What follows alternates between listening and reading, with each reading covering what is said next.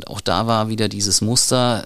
Er hat dann gesagt, also hier mein damaliger Komplize, der war eigentlich der Haupttäter. Ich habe damals aus falsch verstandener Loyalität Dinge auf mich genommen, die eigentlich er verbrochen hatte.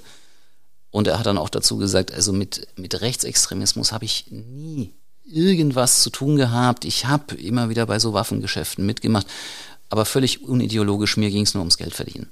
Und also als er da mal wieder versucht hat, sich mit vielen Worten zu erläutern, dass er das nicht der Hauptverantwortliche ist, hat ihm sein Verteidiger irgendwann mal so, dass es wirklich jeder im Gerichtssaal hören konnte, ja, geflüstert ist dann halt schon der falsche Ausdruck, aber gesagt, das ist jetzt scheiße. Gemeint war, das ist scheiße, was du hier gerade erzählst, das glaubt dir oder uns, wenn er sich als Verteidiger mit reinnimmt, das glaubt uns kein Mensch. Ja. Der hat sich von sowas dann auch nicht, nicht beirren lassen.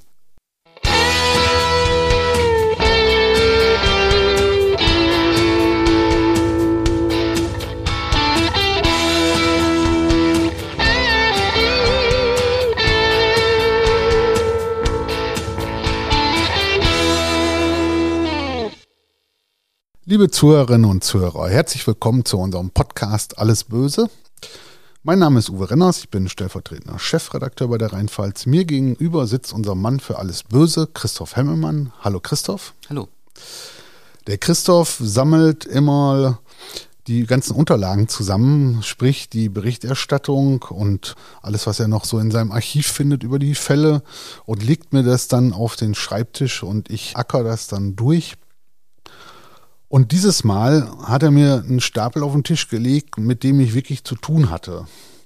Weil, also es fängt an mit geknackten Spielautomaten in einer Neustadter Kneipe, geht weiter mit Waffenhandel. Wir werden heute über Kalaschnikows und so reden. Über Falschgeld, ich glaube in Höhe von 450.000 Euro insgesamt. Und dann werden wir über die Wehrsportgruppe Hoffmann heute sprechen. Wir reden über den NSU-Komplex und eins dürfen wir nicht vergessen, steht auch noch auf dem Plan, die Mafia. Christoph, was hast du da ausgegraben? Ich glaube, ungefähr so, wie du das gerade beschrieben hast, muss es denen damals auch gegangen sein. Man fängt ja mit etwas an und äh, hoch kommt bei irgendwelchen Sachen raus, wo es dann fürchterlich kompliziert und auch ein bisschen unheimlich wird. Wir reden über einen 38-jährigen Vorderpfälzer, Deutsch-Italiener. Und lass uns doch einfach mal bei den geknackten Spielautomaten in Neustadt anfangen. Das war ein Verhandlungstag, der hat zu den doch amüsantesten Verhandlungstagen gehört, die ich jemals vor Gericht erlebt habe. Es war also einfach darum gegangen, dass in Neustadt mal in eine Kneipe eingebrochen war und da war auch ein Spielautomat aufgebrochen worden. Und da waren Fingerabdrücke gefunden worden. Und äh, diese Fingerabdrücke haben eben zu einem Angeklagten gepasst, der eigentlich wegen ganz anderer und deutlich schwerwiegender Sachen vor Gericht stand. Und ich glaube, das Gericht, das hatte sich so gedacht, naja, fangen wir mal mit dem Kleinkram an und arbeiten uns dann zu den schwierigeren Sachen vor. Deswegen haben die im Prozess zunächst mal diese Sache mit diesem Spielautomaten da aufbereiten wollen. Und naja, als wichtigster Zeuge war der Mann geladen, dem dieser Spielautomat gehört hat. Das war seinerseits ein Italiener, schon ein bisschen älter. Und der hat ein grandioses Italo-Pfälzisch gesprochen. Und es war sehr deutlich erkennbar, also der Verteidiger des Angeklagten, selber am Pfälzer, der hatte damit kein Problem. Der Richter, der hatte damit auch kein Problem. Der Richter ist einer, der wechselt auch selber mal ins Pfälzische, wenn er das Gefühl hat, da kommt man mit jemandem weiter. Ja, aber dann gab's noch die Staatsanwältin und die hat erkennbar einfach nicht verstanden, was dieser Zeuge erzählt hat. Beziehungsweise er hat es in Teilen verstanden und hat es dann immer wieder zusammengefasst und gefragt, ob sie das jetzt wirklich richtig verstanden hat. Der ging so wie mir, als ich damals in die Pfalz gezogen bin. Also es hat sich dann äh, irgendwie so herauskristallisiert, also der Besitzer von dem Geldautomaten, der glaubt also auf keinen Fall, dass der Angeklagte seinen Geldautomaten geknackt hat, weil sie sind eigentlich gute Freunde und der Angeklagte, der hat ihm öfters mal geholfen, zum Beispiel wenn es darum geht, so Spielautomaten irgendwie durch die Gegend zu wuchten. Und er geht davon aus, dabei sind diese Fingerabdrücke eben auf den Geldautomaten gekommen. Jetzt, jetzt gab es zwei Probleme. Erstens hatte eine, ich glaube, eine Putzfrau die Kneipe schon nach dem Einbruch gründlich sauber gemacht, ehe da überhaupt jemand Fingerabdrücke nehmen konnte. Man hatte nur dann Fingerabdrücke noch im Innern des Automaten gefunden, weil da war halt nicht geputzt worden. Und der Automatenbesitzer hatte aber gesagt, na ja, der, der hat mir immer nur geholfen, die Dinge rumzuheben.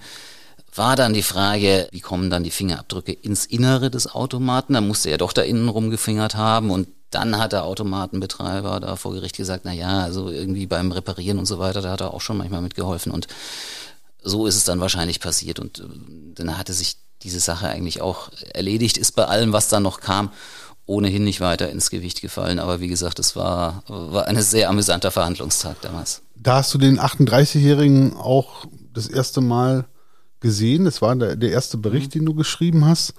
Der ist, sag ich mal, wie du vorhin schon sagtest, nicht ganz unbekannt in Behörden gewesen, wurde 1999 schon mal wegen Waffenhandels verurteilt. So, und jetzt, wir springen 14 Jahre, also 1999 wegen Waffenhandels verurteilt. 2013 im Oktober wird diese Neustädter Kneipe eingebrochen. Ja, und in der Zeit tauchen irgendwann auch in der Pfalz eine ganze Menge Blüten auf. Die Polizei nennt sie Napoli-Blüten. Ja, also Blüten nicht im Sinn von dem, was man beim Floristen holt, sondern eben im Sinn von Falschgeld. Man muss dazu sagen, es ist in der Pfalz, gerade in der Vorderpfalz, wohl immer wieder so, dass, naja, wenn es draußen wieder schön wird, vermehrt Falschgeld auftaucht. Und die Polizei geht schon davon aus, dass es da einen gewissen Zusammenhang zu Weinfesten gibt. Ist eigentlich auch naheliegend, ich sag mal, bei Weinfesten, man zahlt bar, man sitzt da abends, dann ist es auch schon dunkel, das Licht ist schummrig, Gut, die Leute sind vielleicht auch in der Stimmung, wo sie sich Geldscheine dann nicht mehr so genau anschauen. Und naja, wenn man den Pfälzer so kennt, vielleicht sind da auch mal größere Rechnungen mit größeren Scheinen zu bezahlen. Das heißt, äh, diese Weinfeste sind wohl eine super Gelegenheit, um, um Falschgeld unter die Leute zu bringen. Jetzt war es aber so, dass 2014 der Jahresverlauf ein bisschen untypisch war, weil Falschgeld in der Pfalz schon relativ früh, also vor Beginn der Festsaison, aufgetaucht ist. Und es war immer eine bestimmte Note mit einer bestimmten Seriennummer, ein 50-Euro-Schein, der relativ gut gefälscht war und der, du hast schon gesagt, bei den Ermittlern den Spitznamen Napoli-Blüte hatte, weil man eben vermutet, geahnt, vielleicht auch gewusst hat, das kommt aus dem Großraum Neapel. Irgendwo da müssen die Fälscher sitzen, die diesen Schein herstellen. So, und dann wird ein Student in Kaiserslautern festgenommen, hm? der zwei Monate bevor er festgenommen wurde, in einem Flieger saß nach Neapel. Den Studenten, der da in Kaiserslautern erwischt worden war, den wiederum den habe ich dann nur noch als Zeugen kennengelernt, weil der war dann schon verurteilt und sollte eben im Prozess gegen seinen ja, mutmaßlichen Komplizen als Zeuge aussagen. Vielleicht auch da nochmal zur Erklärung. Bei Falschgeld ist die Struktur ja so, dass es oft über mehrere Stationen geht. Also es gibt jemand, der stellt die Dinger her, verkauft sie dann an jemanden weiter. Natürlich nicht zu dem Nennwert, der auf dem Geld ist, sondern es hat dann seinen eigenen Schwarzmarktwert als Falschgeld und zu dem Preis wird es weiterverkauft und dann geht es vielleicht so über mehrere Stationen, bis es am Ende halt jemand kauft, der es dann in kleinen Portionen wirklich unter die Leute bringt und dann wirklich versucht, sagen, mit diesem Geld einen echten Preis zu bezahlen. Und der Student hat also in Kaiserslautern einen Abnehmer gesucht, dem er noch sagt, hier, ich habe Falschgeld, gibst mir dafür eine bestimmte Summe und machst dann damit, was du willst. Naja, und er hatte sich da halt ausgerechnet einen potenziellen Kunden erwischt, der für die Polizei gearbeitet hat. Und so ist man dann eben auf den Studenten gekommen.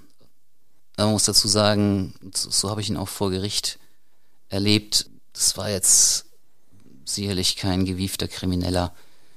Ich habe mich erst gefragt, ob der im Gefängnis irgendwie sich dem extremistischen Islam zugewandt hat, weil er hatte dann so ein Rauschebart meiner Erinnerung nach und so diese etwas kürzeren Hosen, die ja für Islamisten auch typisch sind.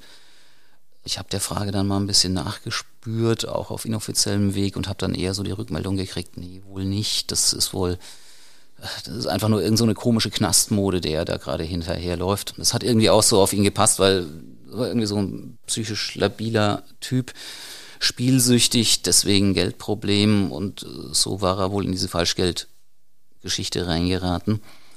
Und es war die Überlegung, naja, also also nennen wir es mal pauschal Mafia, so ganz genau habe ich jedenfalls nicht mitbekommen, dass man herausgefunden hätte, wer die eigentlichen Fälscher sind, aber man wusste, das waren Profis, Italien, okay, das ist irgendwie so diese Mafia-Ecke. Die schirmen sich ja auch ab, da wo sie wirklich sitzen und die lassen nicht irgend so einen nachwuchskriminellen, unzuverlässigen Typen da irgendwie in ihre Nähe. Also dass der sich in den Flieger setzt, sozusagen ein Date mit der Mafia hat und bei der das Falschgeld abholt. Das hat nicht gepasst. Und dann hat man eben geguckt, hat der irgendwie Kontakte zu jemanden, der da eher als Bindeglied in Frage kommt. Und dann ist dann eben drauf gestoßen, wer da gemeinsam mit ihm geflogen war. Nämlich der deutsche Italiener, äh, von dem man dann auch wusste, okay, der ist vielleicht ein bisschen anderes Kaliber, dem ist schon eher sowas zuzutrauen. So, und dann im April 2014 hört es auf einmal auf mit dem Falschgeld in der Pfalz und es hat wahrscheinlich einen Grund und zwar das SEK stürmt die neun Quadratmeter große Wohnung dieses Deutsch-Italieners ja. in der Verbandsgemeinde Lamprecht und also Entschuldigung, aber also Wohnung, Wohnung ist gut gesagt, er hat halt dauerhaft in einem Pensionszimmer dort gehaust. Und findet dort was? Gefunden haben sie dort erstmal eigentlich gar nichts, aber das, was sie gebraucht haben, hatten sie so im Wesentlichen eigentlich auch schon. Also die haben den dann im Zusammenhang mit der Falschgeldgeschichte abgehört, Telefon abgehört, Telefonüberwachung und sind so drauf gekommen, dass da wohl noch was ganz anderes läuft, nämlich was mit Waffen. Und das wiederum hat halt auch zur Vorgeschichte von ihm gepasst. Und wie das in Ermittlungen so läuft, man guckt sich die Sache eine Zeit lang an und wenn man so den Eindruck hat, gut, man hat so die wesentlichen Dinge beieinander, dann, gut, in dem Fall zum Beispiel wird der Betreffende dann halt mal sehr unsanft vom SEK geweckt. Er hat es, glaube ich, auch irgendwann mal beschrieben, dass er im Grunde genommen schon gefesselt auf dem Boden lag, als er wach wurde. Und er zu den Puzzlestücken hat dann dort in der Nähe zum Beispiel eine ja, Art Garage, Werkstatt gehört bei einem Bekannten von einem Deutsch-Italiener, wo dann die eigentliche Waffenwerkstatt, sag ich mal, war und wo dann auch zumindest Waffenteile gefunden worden sind. Du hast damals geschrieben, Kalaschnikow, Maschinenpistolen, Skorpion und so weiter in der Garage. Wie kommt man an solche Waffen? Es war damals relativ einfach und ich fürchte, im Prinzip ist es es heute immer noch. Also er ist schon rege und umtriebig gewesen, um dieses Geschäft so aufzubauen. Er ist auch viel in der Gegend rumgereist in Europa. Aber die entscheidende Quelle war zunächst mal die Slowakei und dort ein legales Geschäft. Dieses Geschäft ist ähm, auch in dieser Zeit, wo dieser Prozess war, noch in ganz anderen Zusammenhängen auch bekannt geworden, weil das war, ich war da ja nie dort, aber ich habe Bilder gesehen und so weiter. Das, das war so halb in einem Keller drin, also hatte alles so ein bisschen Hinterhofatmosphäre, war aber wirklich äh, so eine, so eine Waffenquelle für halb Europa. Die haben dort in der Slowakei, und es war dort legal, Waffen verkauft, die als Deko-Waffen gelten oder galten in der Slowakei. Das heißt, es waren ursprünglich scharfe Waffen, die man dann für scharfe Munition unbrauchbar gemacht hat, sodass sie eigentlich nur noch als Schreckschusswaffen, als Böllerwaffen verwendet werden konnten. Das Problem ist, die haben im Grunde bei diesen Waffen nur einen Metallstift durch den Lauf getrieben. Damit ist der Lauf natürlich blockiert, also eine Patrone kann da erstmal nicht mehr durch. In Deutschland würde sowas aber immer noch oder gilt immer noch als scharfe Waffe. Und das auch aus gutem Grund. Wir haben das dann im Prozess mal vorgeführt bekommen. Da war ein Spezialist vom Landeskriminalamt hier in Mainz als Zeuge da. Der hatte eine Waffe aus diesen Beständen von dem Deutsch-Italiener dabei. Es war was relativ Kleines, eine Pistole. Der hat also erzählt, er hatte das Ding eben zu begutachten. Und seine Überlegung war, okay, Stift vorne drin, Schrot, Schrotkugeln, die fliegen ja trotzdem an diesem Stift dann rechts und links vorbei. Wahrscheinlich jedenfalls. Dann hat er sich gedacht, ich probiere das mal aus und hat da eine Schrotpatrone durchgeballert. Mit dem Ergebnis, dass nicht nur der Schrot durchgekommen ist, sondern dieser Metallstift, der den Lauf eigentlich blockieren sollte, auch gleich mit rausgeflogen ist. Damit war der Lauf wieder frei. Die Richter haben dann gefragt, äh, also kann ich das Ding jetzt wieder wie eine ganz normale Waffe benutzen? Und der Experte vom LKA hat gesagt, er würde es nicht machen, weil der Lauf hat ja jetzt sozusagen eine Macke und meine, es ist ja schon eine enorme Energie, die in, im Moment der Schussabgabe auch auf so eine Waffe einwirkt. Also er hätte schon ein bisschen Angst, dass da vielleicht was schief geht und ihm die Waffe jetzt selber um die Ohren fliegt. Aber ich sag mal, wer sozusagen gute Nerven hat, der könnte damit erstmal losziehen und jetzt einfach wieder ganz normal schießen.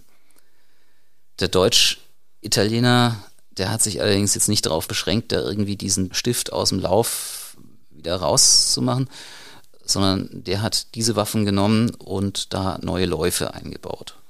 So, der 38-Jährige war aber nicht allein. Da hat noch jemand mitgespielt. Die Garage gehörte ihm ja nicht. Da war auch noch ein 59-Jähriger dabei. Kannst du zu dem was sagen?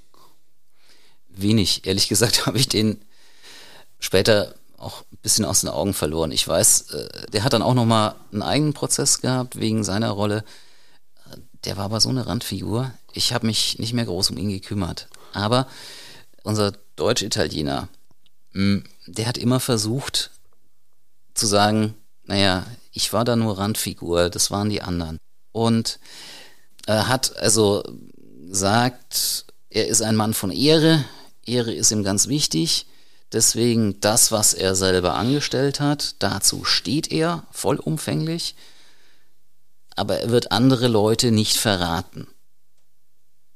Dann hat er immer gesagt, naja gut, das mit den Waffen, also nur, nur so ein bisschen was war ich, das andere war jemand anders, den ich nicht verrate, aber von den Umständen her hatte er dann eigentlich den Besitzer dieser Garage sozusagen auf den gedeutet, ohne dessen Namen zu sagen. Und also das können wir vielleicht vorwegnehmen.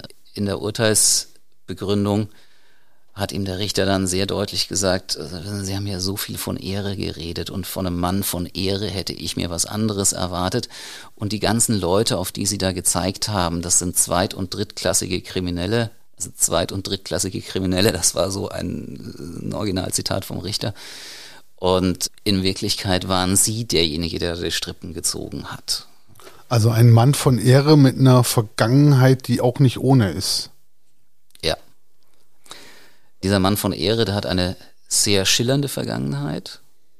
Aufgewachsen im Raum Göppingen und dort schon in ziemlich jungen Jahren aufgefallen, straffällig geworden, mit so, ich sag mal, typisch rechtsradikal plumpen Sachen. Ähm, da ist mal verurteilt worden wegen Schändung eines jüdischen Friedhofs, dann irgendwie so Volksverhetzung und so weiter. Also ich, ich habe vor meinem inneren Auge immer so, ich sag mal, den, den Klischee-Rechtsradikalen aus den 90ern mit Bringerstiefeln und, und Baseballschläger vor mir gesehen, wenn ich so das gehört habe, um was es da damals gegangen ist. Wie sah er denn aus vor Gericht? Meine, wir waren da ja schon in der Zeit, wo äh, Neonazis nicht mehr so ausgesehen haben, wie man sie sich da in den 90ern immer vorgestellt hat, oder wie sie in den 90ern wirklich ausgesehen haben. Aber er hatte in der Tat sehr kurz rasierte Haare.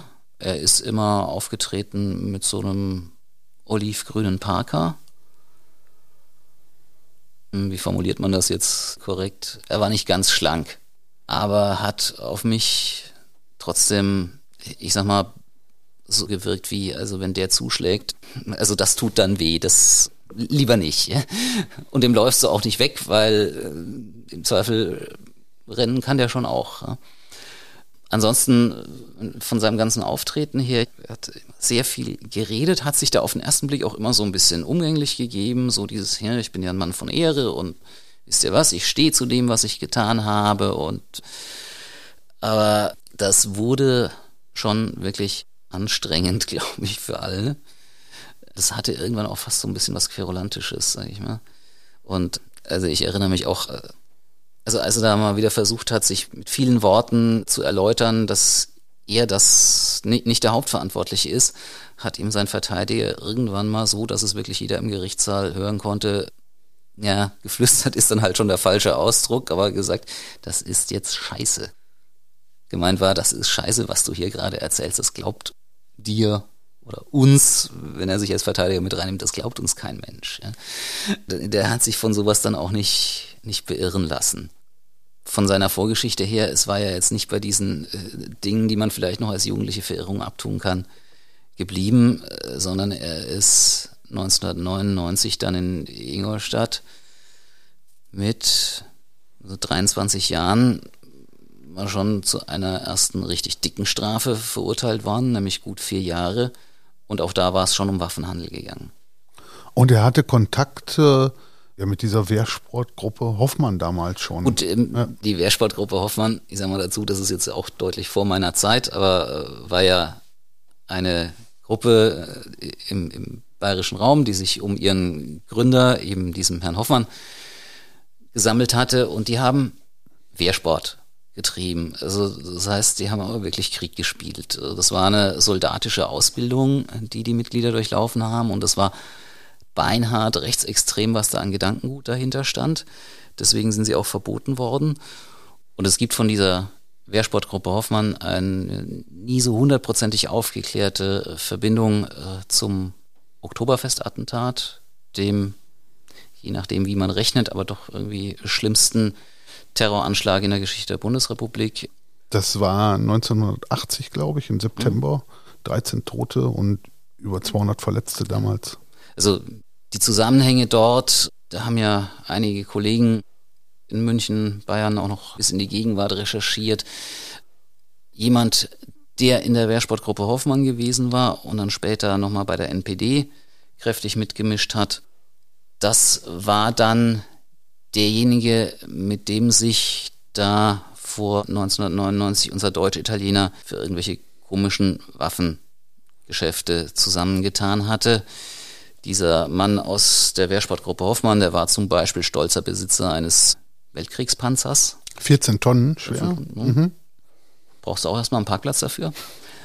Die sind damals 1999 in Ingolstadt beide verurteilt worden, aber unser guter Mann aus der Wehrsportgruppe, zu drei Jahren, unser deutscher Italiener zu gut vier Jahren. Das heißt, das Gericht hat damals schon diesen deutlich jüngeren und eigentlich noch relativ unbeleckten Angeklagten als, als den Haupttäter gesehen. Dann später bei unserem Verfahren hier in Frankenthal in der Pfalz ist darüber natürlich auch nochmal gesprochen worden. Und auch da war wieder dieses Muster. Er hat dann gesagt, also hier mein damaliger Komplize, der war eigentlich der Haupttäter. Ich habe damals aus falsch verstandener Loyalität Dinge auf mich genommen, die eigentlich er verbrochen hatte. Und er hat dann auch dazu gesagt, also mit, mit Rechtsextremismus habe ich nie irgendwas zu tun gehabt. Ich habe immer wieder bei so Waffengeschäften mitgemacht, aber völlig unideologisch, mir ging es nur ums Geld verdienen. Wir springen jetzt mal einmal ins Jahr 2016, kommen dann nachher wieder zurück. Hm? Zu dem Deutsch-Italiener, aber jetzt im Jahr 2016 gibt es einen anderen Prozess. Und zwar gegen eine Unternehmerin aus der Pfalz, die dem 38-Jährigen bei seinen, ja, ich sag mal, Waffengeschäften geholfen haben soll. Was war da los? Ich hatte ja schon gesagt, er hat diese sogenannten Dekorationswaffen mit den blockierten Läufen aus der Slowakei geholt, hatte dann diese Läufe und um die Waffen wieder scharf zu machen, mussten diese Läufe ausgetauscht werden. Dazu hat er wiederum Zubehör in Österreich bestellt. In Österreich kann man problemlos sogenannte Laufrohlinge kaufen.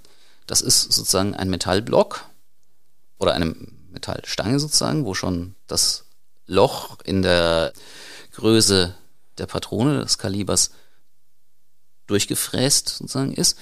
Und diese Laufrohlinge haben auch schon innen diese Rillen, die für Waffenläufe ganz typisch sind. Die braucht man, um dem Geschoss, um dem Projektil dann einen Drall zu geben, sodass es dann äh, eine stabile Flugbahn bekommt.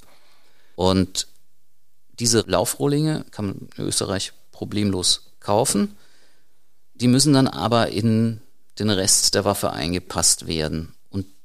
Da wird es dann technisch kompliziert. Der deutsche Italiener hat mal selber erklärt, da geht es um Tausendstel Millimeter bei der Bearbeitung dann, damit das wirklich zusammenpasst. Und der hat in der Waffenbastelei, also er muss ein, schon ein enormes handwerkliches Geschick gehabt haben, um die Waffen so umzubauen, wieder scharf zu machen.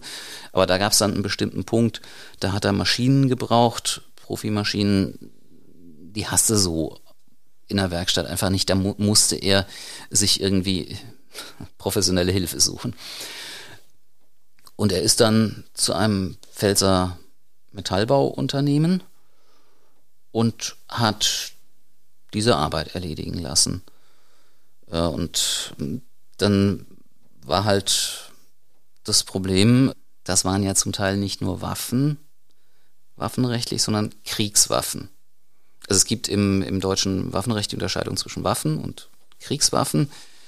Kriegswaffen, sagen wir jetzt bei Schusswaffen jetzt mal vereinfacht gesagt, aber nur so zur Orientierung, alles was einen Feuerstoß abgibt, also ich ziehe einmal den Abzug und dann kommt eine ganze Salve raus, ist eine Kriegswaffe. Und das sind Waffen, die man als Privatperson eigentlich gar nicht besitzen kann. Und wo es auch vom rechtlichen her gleich nochmal, was die Strafen angeht, deutlich haariger wird, als wenn man nur gegen das Waffengesetz verstoßen hat. Und die haben in dieser Metallbaufirma dann eben Kriegswaffen sozusagen hergestellt, indem sie diese Läufe bearbeitet haben. Dazu kommt auch, also im deutschen Waffenrecht ist es so, illegalen Waffenbesitz habe ich nicht erst, wenn ich die komplette Waffe habe. Schon wesentliche Bauteile einer Waffe zählen wie die ganze Waffe. Also auch Lauf als solcher. Das ist im Prinzip schon dasselbe, wie wenn du zum Beispiel die ganze Kalaschnikow hast. Da kann man als mittelständischer Betrieb auch nicht sagen, ich habe das nicht gewusst. Also ich sag mal, das ist mit Waffen schon kompliziert. Zum Beispiel auch diese Abgrenzung zwischen Waffen und Kriegswaffen. Ich habe das in diesem Verfahren selbst gemerkt. Als normaler Mensch denkt man ja im ersten Moment, okay, das steht ja in Gesetzen und Vorschriften. Und da habe ich Juristen, die können mir sagen, das ist eine Waffe, das ist eine Kriegswaffe. Von wegen. Die lassen sich dann Gutachter kommen vom Landeskriminalamt, vom Bundeskriminalamt.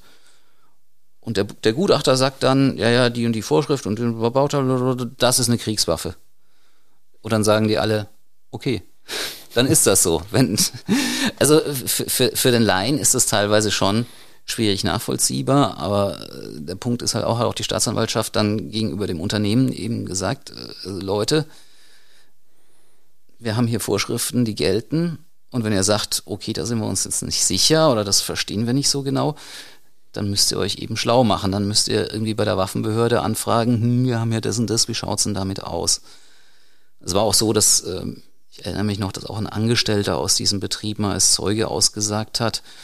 Und er wurde mal gefragt, äh, wusstet ihr, woran ihr da arbeitet? Und der hat dann gesagt, naja, so genau haben wir es, glaube ich, nicht gesagt bekommen, aber Entschuldigung, wenn man vom Fach ist, also dann sieht man schon, worauf das hier rausläuft. Die Chefin hat dann gesagt, naja, ihr hatte man erzählt, es geht um sogenannte Einsteckläufe. Das, das ist relativ unproblematisch. Das ist was, was Sportschützen benutzen. Wenn sie sozusagen eine relativ großkalibrige Waffe haben, aber mit kleinerer Munition schießen wollen, die auch billiger dann ist, dann gibt es also technisch die Möglichkeit, dass man in den Lauf nochmal einen kleineren Rauf reinsteckt, vereinfacht ausgedrückt, und dann, dann geht da das kleinere Kaliber durch. Ähm, aber das, zu dem, was da real gemacht worden ist, hat das eben hinten und vorne nicht gepasst und so ist dann die Chefin am Ende eben auch deswegen verurteilt worden. Das war auch, auch zu einer Haftstrafe? Haftstrafe auf Bewährung allerdings und eine Geldstrafe, ich glaube 1000 Euro. Und dass du das alles mitbekommen hast, wollte man eigentlich damals nicht? Ja. Wir hatten vorher, schon vor dem Prozess, über die Anklage gegen die Frau, das Unternehmen und so weiter berichtet. Und da wurde auch erkennbar, um wen es geht. Und es war das verstehe ich auch durchaus. Es war natürlich äh, besonders unangenehm. Jetzt die Dame hatte einige Ämter, sag ich mal, Ehrenamtliche und so, war schon eine, eine Person, die im öffentlichen Leben bekannt war. Ja. Wir nennen heute ihren Namen nicht, weil da sagt auch der Pressekodex, dass man das nicht tun darf, soll, weil sie hat eine Strafe bekommen und irgendwann, sag ich mal, muss sowas dann auch vergessen werden und dass jemand wieder eine Chance hat, neu anzufangen. Aber damals war sie durchaus bekannt und das hat schon für viel Gesprächsstoff gesorgt. Ja, und hat sie natürlich, denke ich, auch nochmal getroffen, dass also sozusagen zusätzlich zu ihrer Strafe auch die öffentliche Aufmerksamkeit da war. Und ihr Anwalt hat sich dann auf verschiedenen Wegen redlich bemüht, zu verhindern, dass sie so in die Öffentlichkeit kommt. Und er hat also zum Beispiel versucht, mich aus dem Prozess sozusagen werfen zu lassen, aus dem Gerichtssaal, als dann der Prozess gegen die Frau war. Mit welcher Begründung? Es war eine Begründung, wo ich dann schon, also ich, ich habe ja auch gedacht, ich bin im falschen Film, als er damit angefangen hat. Und ich sag mal, die Richterin hat dann schon auch, ich sag mal, sehr überrascht geguckt und das Ganze dann auch deutlich abgeschmettert. Er hat gesagt, naja, der hat da so intensiv drüber berichtet, fast könnte man glauben, der wäre überall dabei gewesen. Ja, wenn er da irgendwo dabei war, dann ist er jetzt möglicherweise ein Zeuge. Und als Zeuge muss er gefälligst draußen warten. Ich meine, der letzte Teil, dass Zeugen in eine Verhandlung nicht rein dürfen, damit sie nicht auf das reagieren, was da unmittelbar vorher war und ihre Aussage irgendwie anpassen. Das, das stimmt natürlich, aber dieser Versuch, jetzt mich zu einem potenziellen Zeugen zu erklären und so zu verhindern, dass ich im Gerichtssaal bin und so zu verhindern, dass ich über diesen Prozess äh, schreibe, der ist ordentlich gescheitert. Dieser Anwalt hat dann noch was ausprobiert. Er hat sich an den Presserat gewandt, der ja sozusagen eine unabhängige Institution ist, die uns auf die Finger schaut und wo Leute hingehen können, wenn sie sagen, hier haben mir die Medien Unrecht getan. Und er hat dann in seinem Schreiben an den Presserat eben dargelegt, was für wichtige Positionen seine Mandantin hatte und was für ein geachtetes Mitglied der Gesellschaft sie war und dass es eben deswegen so schlimm ist, dass wir jetzt so über sie berichtet haben. Also hat er die Begründung geliefert, warum du über sie berichten durftest? Ja, unterm Strich war das so. Also äh, im Grunde genommen, ich meine, das läuft dann hier, wenn, wenn solche Sachen kommen, gibt's bei uns ja auch einen Juristen, der schaut sich das dann an und überlegt sich, wie reagiert man drauf, beziehungsweise kann es sein, kann ja auch mal sein, dass hier die Gegenseite so recht hat, dass wir wirklich was falsch gemacht haben. Aber also in dem Fall, der Anwalt hat bei unseren Fachleuten hier eher für Erheiterung gesorgt, weil also, das war ein klassischer Schuss ins Knie. Aber auch da muss man, glaube ich, nochmal erklären, also jetzt machen wir noch ein ganz kurzes Presserechtsseminar hier für Anfänger. Es gibt äh, ähm, also über, wenn Fritzchen Müller irgendwie was macht, dann dürfen wir nicht mit Klarnamen über den berichten. Ja, weil je nachdem, wie schwer die Tat ist auch. Also das hat da auch viel mit zu tun. Dann darf auch über Fritzchen Müller berichtet werden, wenn die Tat schwer genug ist. Aber wenn jemand, sag ich mal, eine, eine Flasche Schnaps irgendwie aus dem, aus dem Drogeriemarkt klaut irgendwo oder so, dann dürfen wir nicht mit dem Klarnamen über den berichten. Bei Personen der Zeitgeschichte oder der relativen Zeitgeschichte ist das schon wieder eine andere äh, Nummer. Ich sag mal, wenn Frau Merkel jetzt, unsere Bundeskanzlerin, die Flasche Schnaps klauen würde, also ich will ihr nichts unterstellen, um Gottes Willen, aber dann wäre das schon was anderes, dann dürften wir da auch drüber berichten. Ja, und dürften auch den Namen nennen, weil als Bundeskanzlerin eine Flasche Schnaps zu klauen, sie hat es nicht getan, oder ich weiß jedenfalls nichts davon, aber nur um das einfach mal zu erklären. In dem Fall war es jetzt nochmal so, dass die Dame eine ganze Menge von Ämtern hatte und deshalb wir auch über sie dementsprechend berichten konnten, dass wir auch ihren Namen damals ja. genannt haben. Auch die Stellung als Firmenchefin hat da nochmal eine gewisse Rolle gespielt. Man muss dazu sagen, das sind, also ich sage es jetzt mal für mich, für, für, dich kann man das wahrscheinlich genauso sagen. Wir als Journalisten, es gibt oft Fälle, da ist es uns von vornherein klar, okay, gibt dann aber immer wieder auch Fälle, da ist es dann wirklich schwierig. Also in, in dem ja. Fall war es auch so, ich, ich hätte mir da die Entscheidung nicht zugetraut, sondern da war es so, ich habe unseren Fachmann die Fakten dargelegt und dann hat er gesagt, wie wir das machen. Ich glaube, den sollten wir irgendwann mal einladen. Fällt mir jetzt gerade so ein, das wäre vielleicht auch nochmal eine klasse Folge. Mhm. Ich glaube, der hätte auch einiges zu erzählen. Ja. So, also die Frau verurteilt. So, jetzt gehen wir wieder zurück zum 38-Jährigen. Der ist verurteilt. Aber die ganze Sache ist nicht irgendwie vorbei oder so, sondern da beschäftigen sich noch einige Menschen mit und unter anderem der Untersuchungsausschuss des Landes Baden-Württemberg zum NSU-Komplex. Wie kommen die auf den? Da müssen wir zeitlich noch mal ein ganzes Stück zurückgehen. Wir hatten ja schon gesagt, okay, 1999 zum ersten Mal verurteilt wegen Waffengeschäften im rechtsextremen Milieu. Damals gut vier Jahre in Ingolstadt verurteilt worden, aber aus, ich sag mal, familiären Gründen wahrscheinlich, sitzt er irgendwann im Frankental im Gefängnis. Und da kommt dann irgendwann der Punkt, wo es auf seine Entlassung hinausläuft, Strafe allmählich abgesessen. Und daraufhin findet so etwas wie eine gigantische Krisensitzung beim Landeskriminalamt in Mainz statt. Da kommen im Januar 2003 wegen unserem Deutsch-Italiener 26 Männer, drei Frauen zusammen.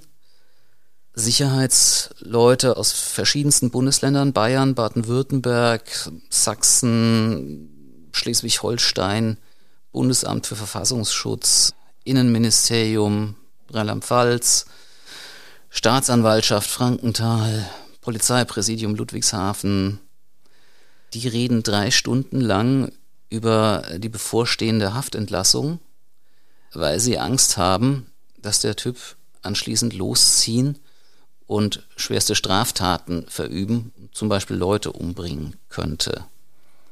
Das Ganze hat den Hintergrund, dass er aus der Haft heraus zum Beispiel Briefe an, ich sag mal, Gesinnungsgenossen geschickt hat, wo er so Terrorfantasien entwickelt. Schreibt dann, äh, ich, ich brauche Männer mit, Entschuldigung, zitieren wir das? Äh, ich denke, es geht mit Eiern wie Kokosnüsse.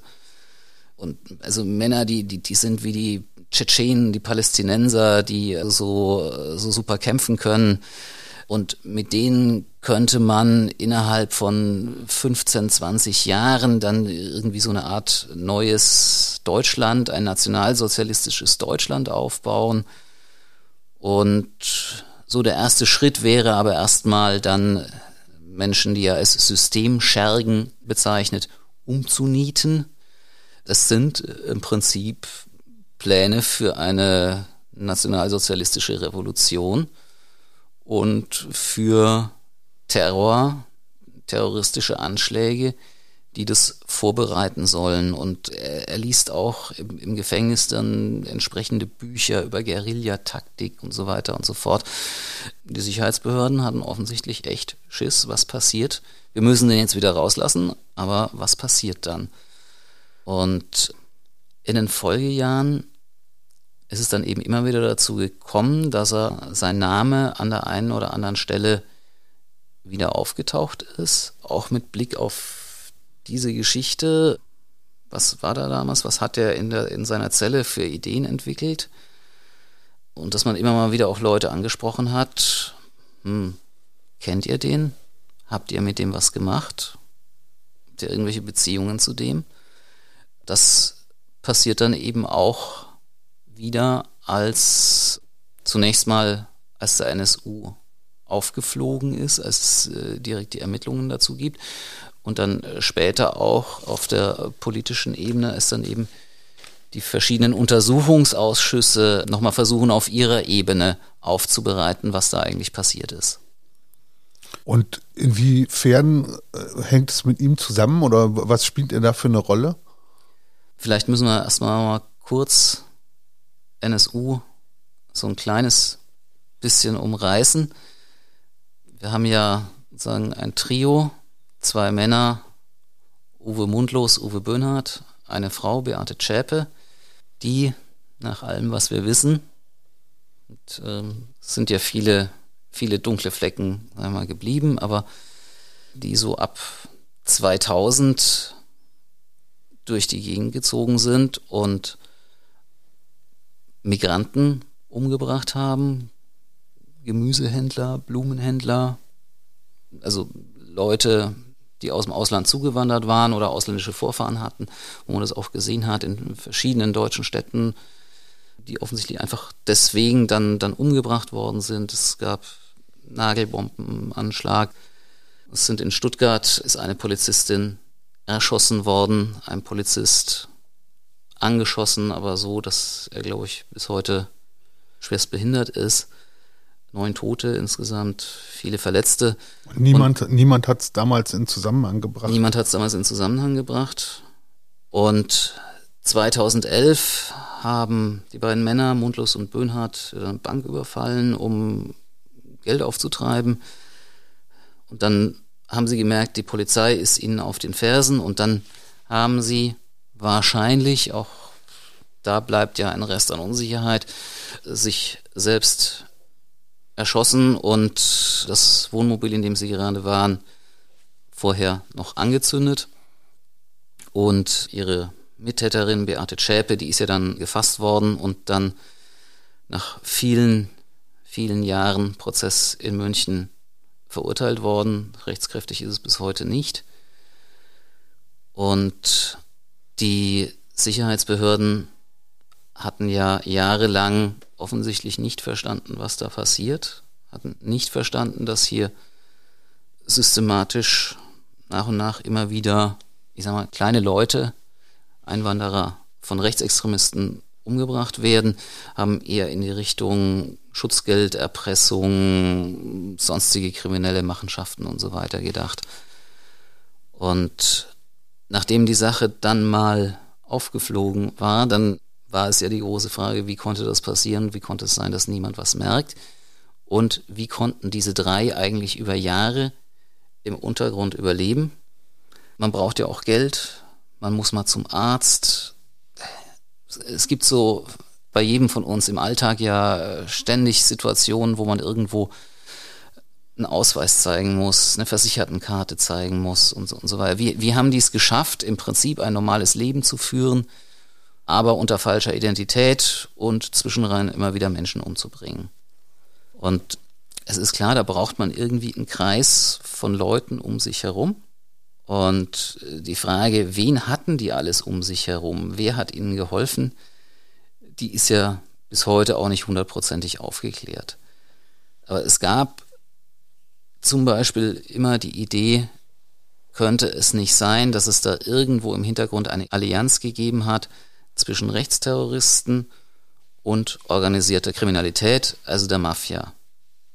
Und wenn man sich dieses Szenario durchdenkt, dann passt da wunderbar ein Deutsch-Italiener rein, der einerseits zum Beispiel Mafia-Kontakte hat, um Falschgeld zu beschaffen, und andererseits diese rechtsextreme Vorgeschichte.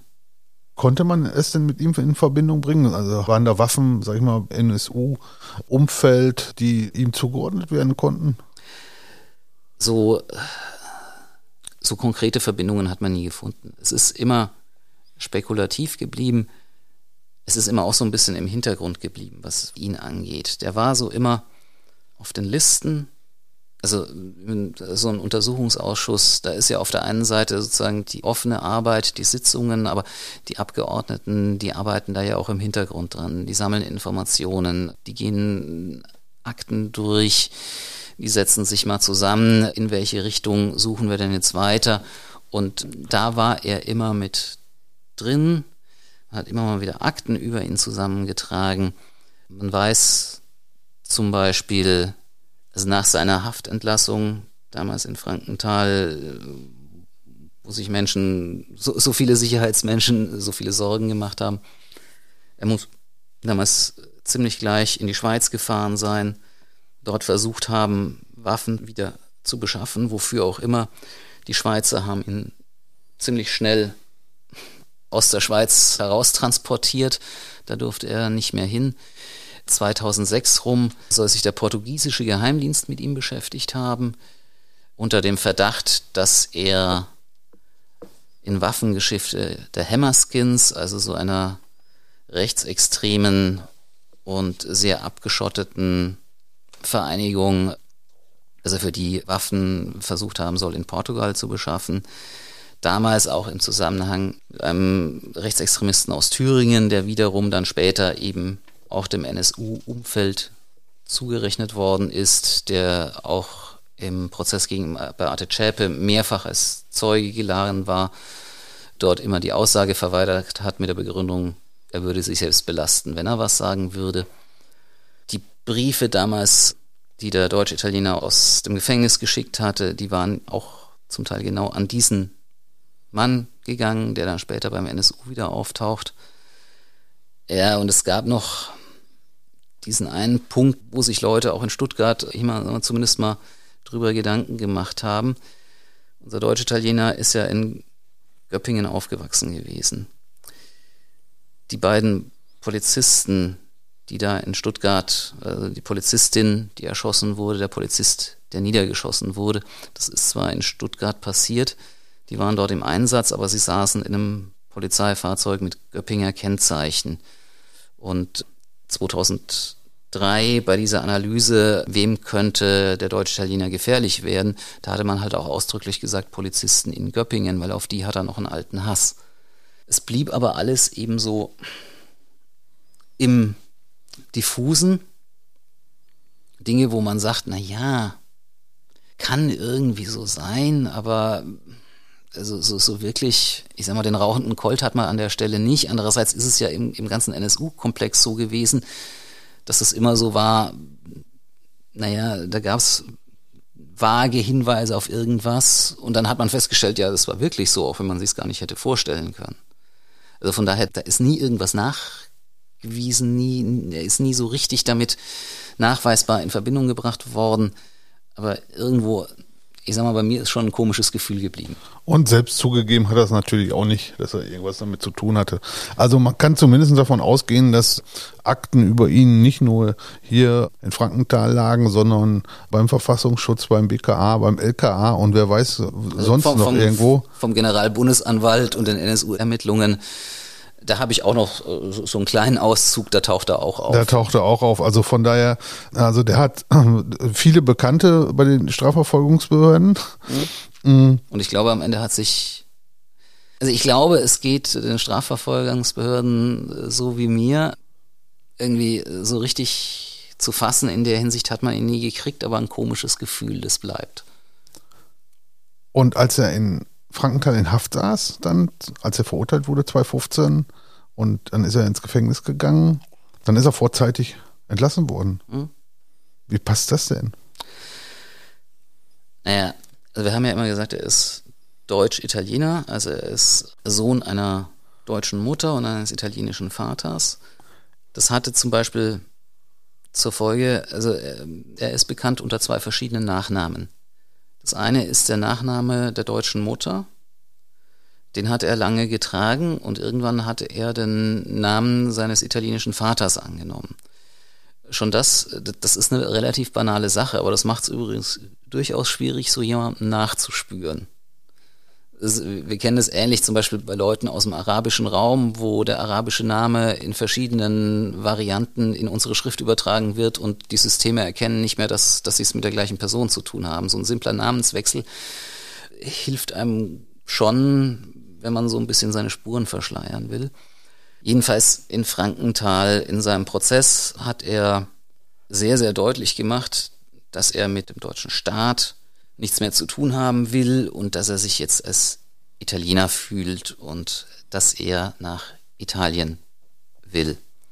Dass er auch seine Haft in Italien verbüßen will. Da habe ich mir immer gedacht, ich weiß nicht, wie Gefängnisse in Italien sind, aber wenn ich mich entscheiden wüsste, würde ich mich eher für Deutschland entscheiden. Keine Ahnung.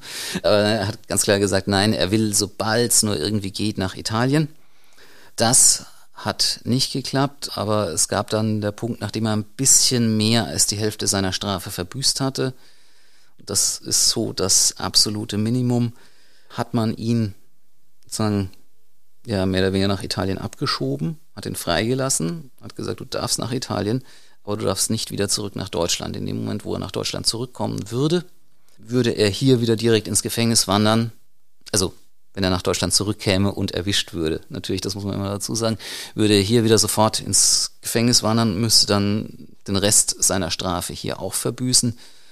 Offiziell ist es damals begründet worden mit Mafia. Also er wird formal unter die Italiener gezählt, die man nach Italien zurückgeschickt hat, weil sie mit der Mafia zu tun haben und weil man das in Deutschland nicht will. Man Vielleicht ist man auch froh, ähm, ich sag mal sozusagen, einen Rechtsextremisten auf die Art und Weise auch gleich noch mit losgeworden zu sein. Das habe ich jetzt auch gerade gedacht. Man könnte zumindest den Eindruck bekommen, dass die deutschen Behörden sich gedacht haben, also jetzt werden wir den mal los, weil mhm. irgendwie haben wir keine Lust mehr, uns da jedes Jahr neu mit zu beschäftigen und wir wissen auch gar nicht, was da sonst noch alles so hinter dem steckt und was da noch kommt und da ist er uns lieber in Italien als in Deutschland. Mhm. Und dann ist er nach Italien und jetzt ist er weg. Jetzt ist er weg. Ich habe nie wieder was von ihm gehört, gesehen. Was das heißt, weiß ich nicht. Christoph, vielen Dank für die Geschichte. Ich fand es wirklich dieses Mal außergewöhnlich abwechslungsreich, um es mal so zu formulieren. Also NSU, Mafia, Wehrsportgruppe Hoffmann, Falschgeld, Kriegswaffenhandel, bis zum Automatenknacken, wobei das, sag ich mal, eher das Kleinste war. Also spannende Geschichte. Vielen Dank. Ja, ich freue mich auf unser nächstes Treffen. Bis dann.